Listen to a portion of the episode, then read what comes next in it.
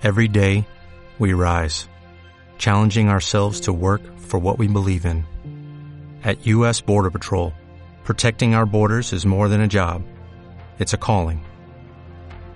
Agents answer the call, working together to keep our country and communities safe. If you're ready for a new mission, join U.S. Border Patrol and go beyond. Learn more at cbp.gov/careers.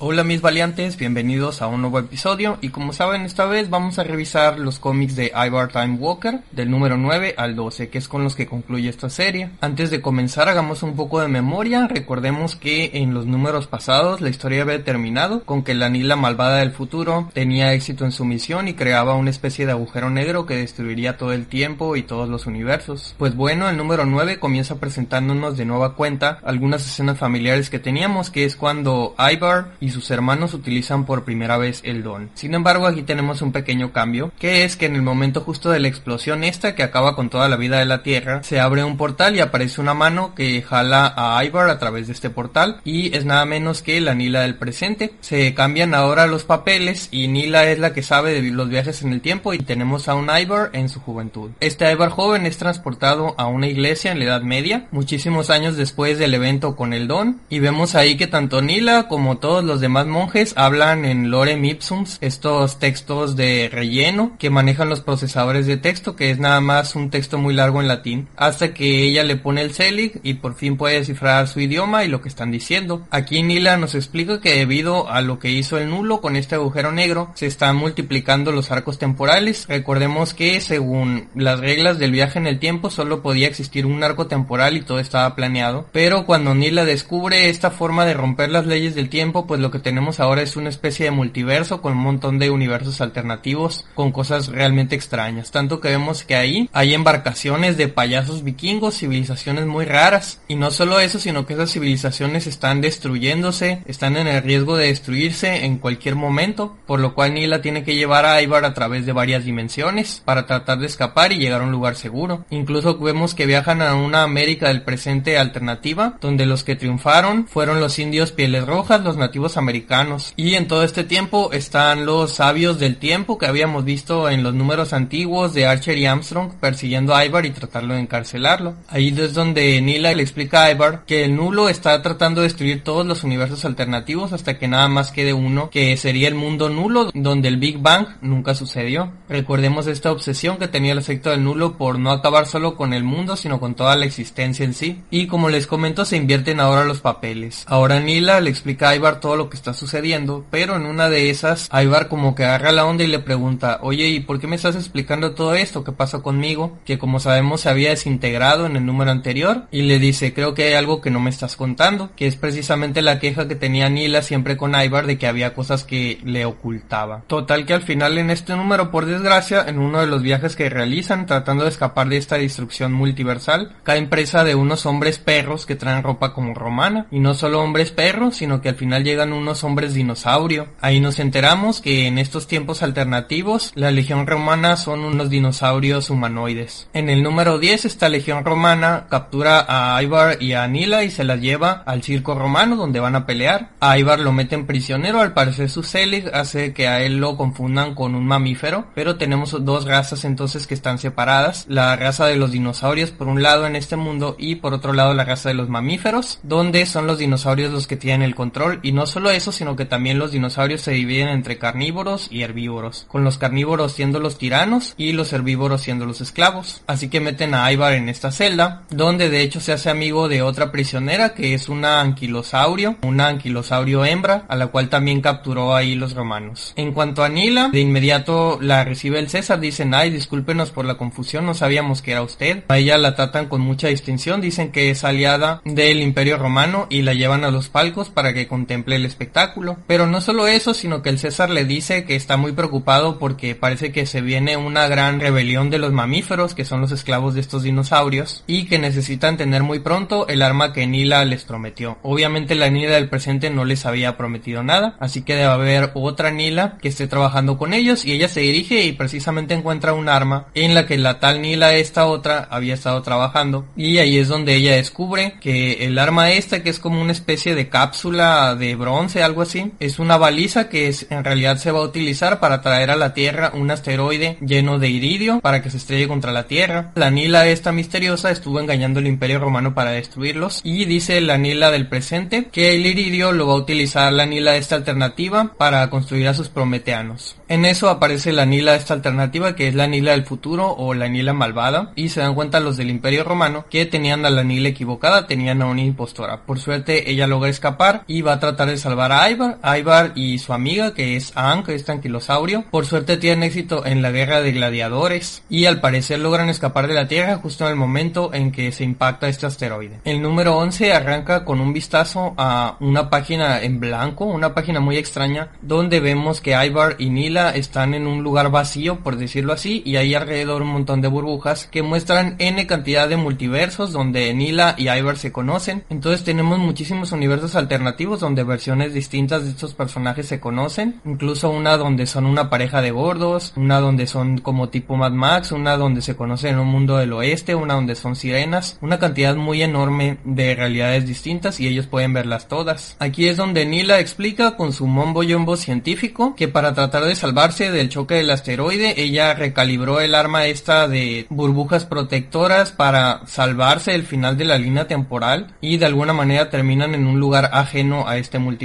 que es este espacio vacío donde pueden verlo todo. Tenemos un momento conmovedor entre los dos donde se enteran ellos de que en la mayoría de las realidades se conocen y se enamoran y Ivar muy noblemente ofrece sacrificarse, le llama a los sabios del tiempo, ofrece que lo encierren a cambio de que dejen a Nila salir de este espacio raro donde están y bueno se da todo este romance entre ellos dos y terminan teniendo sexo. Y bueno, en el after empieza Nila a reflexionar y se da cuenta de que nunca van a poder amarse por desgracia porque este multiverso va a ser destruido y solo se conocieron una realidad en la que Ivar ya la amaba porque había pasado por todo esto y ella no y al contrario ahora estamos en una realidad donde la Nila actual ya está enamorada de Ivar y el otro apenas empieza a conocerla. Y aquí Nila un poco ya melancólica, afectada por la culpa esta, dice que todo es culpa suya ya que su versión malvada del futuro que por alguna razón se vuelve mala es la que crea el nulo y va a destruir el multiverso, así que la única forma de evitarlo es suicidándose. Dicho esto, pues Nila se dispara en la cabeza y al parecer ya con esto muere, lo cual rompe esta burbuja de tiempo extraño y esta vez Ivar, y no solo Ivar, sino que vemos que también Ang sobrevivió, es enviado al pasado. En esta ocasión lo envían a los meros meros inicios de la Tierra en la era precámbrica, en el año 1 billón 500 millones antes de Cristo, que es donde vemos que se localiza la base de Oblivion con el generador del nulo, el cual ahora Ankh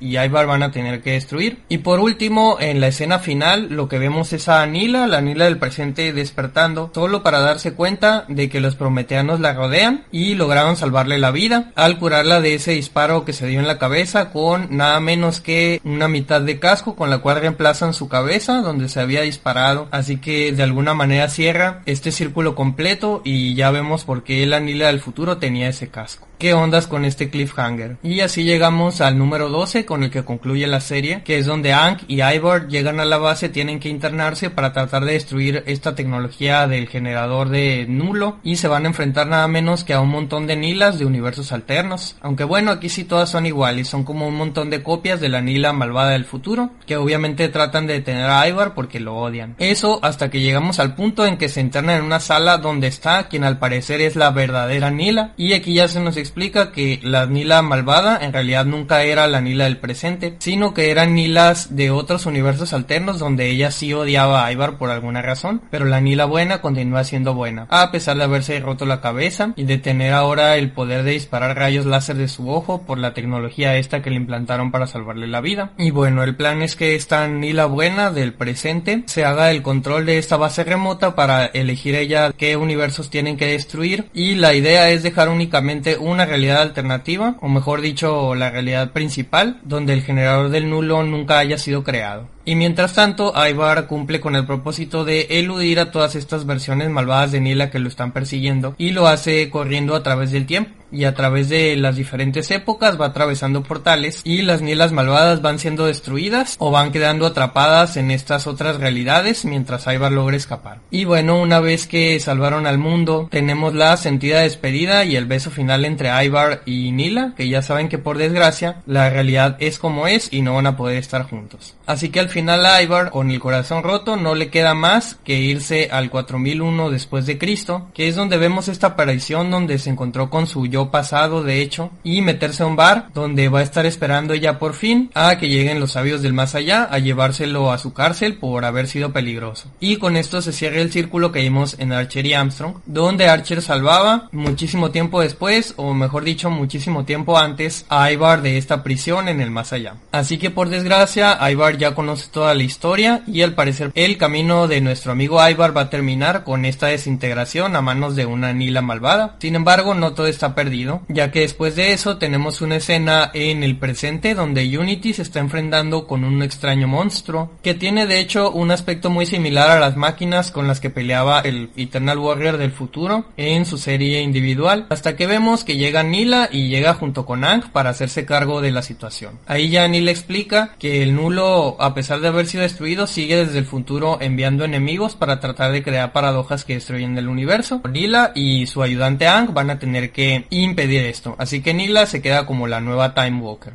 Y sin embargo, en los paneles finales vemos que hay una sombra, una figura extraña observando todo esto desde el risco antes de desaparecer por uno de los portales. Y obviamente esta sombra tiene la forma de Ivar. Así que de alguna forma habrá Ivar sobrevivido, pues quién sabe. Así es como concluye esta maxi serie de Ivar Time Walker. ¿Y qué puedo decir de este tomo y de la serie en general? Puedo decir que estuvo bien, pudiera ser. La verdad es que sí he visto mucha gente que dice que este cómic es de sus favoritos. A mí personalmente no me gusta gustan las historias de multiuniversos y de viajes de tiempo complicados. Sin embargo, creo que aquí hizo un buen trabajo manejándolo de una manera más o menos entendible. Es un cómic denso como los demás que ya hemos leído de Fred Van Lente, con muchas cosas raras y complicadas como estas criaturas del futuro que son una mezcla de algoritmos de redes sociales con seres humanos, conceptos muy pero muy raros, pero bueno, eso es lo que se le da a este escritor. La verdad es que no puedo decir que comprendo bien a bien toda la historia, porque sí maneja muchos conceptos enredosos y complicados. Sin embargo, cada volumen creo que tiene bastantes cosas rescatables. En el primero esta historia de la Nila volviendo en el tiempo y hallándose con un montón de versiones alternativas que han fallado en tratar de cambiar la historia. El segundo tomo donde tenemos la aventura entre los tres hermanos Annie Pada dirigiéndose a esta ciudad del futuro. Y el tercer tomo con sus giros de tuerca, especialmente esta revelación de cómo la Nila del futuro llegó a convertirse en algo parecido a la Nila malvada. Lo mejor de esta serie es que sí se ve que es algo muy bien planeado, no deja ningún cabo suelto y explica de manera bastante satisfactoria por qué todo es como es, además desde luego de cerrar algunos cabos sueltos de la serie de Archer y Armstrong, como por qué Ivar estaba atrapado, qué había pasado durante la explosión del Don, entre algunas otras cosas, y sobre todo que es una gran historia de amor que creo que tiene bastante potencial de funcionar para muchas personas, por toda esta relación intrincada entre Ivar y Nila, esta oposición que tienen que siempre se da de que una es la que sabe lo que está pasando y el otro el que no, o viceversa. Lo que sí puedo decir que tuvo algunas cosas que se sintieron un poquito de relleno, especialmente en el primer tomo con el viaje a la Alemania de Hitler y en el tercero con este viaje a los romanos. Pero bueno, estábamos en cuanto a viajes en el tiempo, así que tenía que aprovecharse y qué puede ser de los viajes en el tiempo si no te das la oportunidad de ver dinosaurios, futuros postapocalípticos y tratar de matar a Hitler. Y pues bueno, esperemos que veamos más adelante de Time Walker o de los Time Walkers, ya sea de Nila o de Ivar un poco más en estas historias del universo Valiant. A ustedes qué les pareció el cómic Mis Valiantes, déjenme su opinión en la sección de comentarios. Y la próxima semana vamos a leer una miniserie que es la primera aventura de Doctor Mirage, The Death Defying Doctor Mirage, números del 1 al 5, así que nos